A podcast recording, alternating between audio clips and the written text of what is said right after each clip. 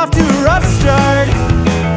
Saw you spill your drink from around the corner. You might think I'm awkward. I'm always checking the time. Can we change the conversation? Can we make it about me? I'm always changing the station. She's always telling her stories. She said her friends don't like me. Well, I don't like me too. I get nervous at parties. Harder to hide in a crowded room, but if you get to know me, I'll get to know you. You like my t-shirt, so I'll compliment your shoes.